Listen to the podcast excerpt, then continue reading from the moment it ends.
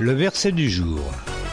C'est à l'Éternel qu'il te faut remettre tout ton avenir. Aie confiance en lui et il agira. Psaume chapitre 37 verset 5 dans la Bible du Semeur.